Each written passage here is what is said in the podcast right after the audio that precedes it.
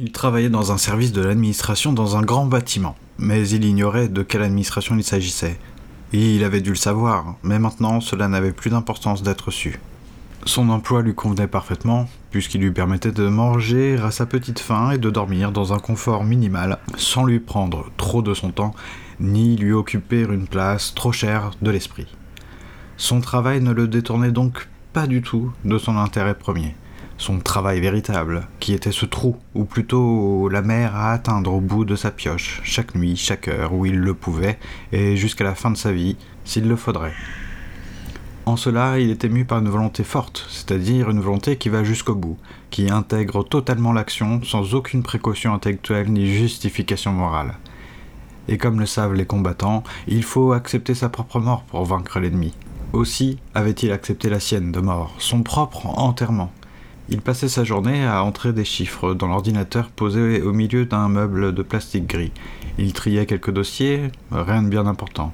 Toute la journée, il pensait à son trou, à la manière la plus efficace de le creuser, euh, comment bien se servir de la pioche, mais aussi à l'endroit où il fallait œuvrer, s'il fallait tenir compte des marées, ou si on allait plus vite avec les mains, s'il ne fallait pas plutôt trouver des explosifs ou des machines.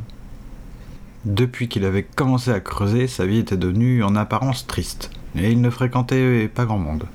Que quelques personnages, des visages peints par un ivrogne dont l'humeur aurait hésité entre la joie et la tristesse, cette femme déçue qui chantait au bar au sud-ouest de la ville, cet écrivain sans sou qui écoutait la femme chanter, ce gamin rêveur qui lisait les manuscrits bientôt orphelins de l'écrivain aux yeux tristes. Les portraits de la galerie du centre-ville, les visages rayonnants des étudiants de l'université, les petits chefs se succédaient dans le bureau pour aboyer et pisser sur la porte. il n'y aurait pas eu ce trou à creuser, ils auraient fini un coup de pioche dans le crâne, enterré quelque part dans les jardins pourris de la ville. L'océan lavera peut-être la bêtise de ces gens. Car s'ils creusaient pour atteindre la mer, n'était-ce pas que la mer recouvrerait également la ville? Elle en aurait la force. C'était pour une autre heure. L'océan, la mer, peu importe.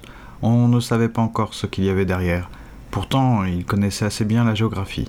Les gobelets débordaient de la corbeille au pied du bureau et ça sentait le café jusque dans le couloir.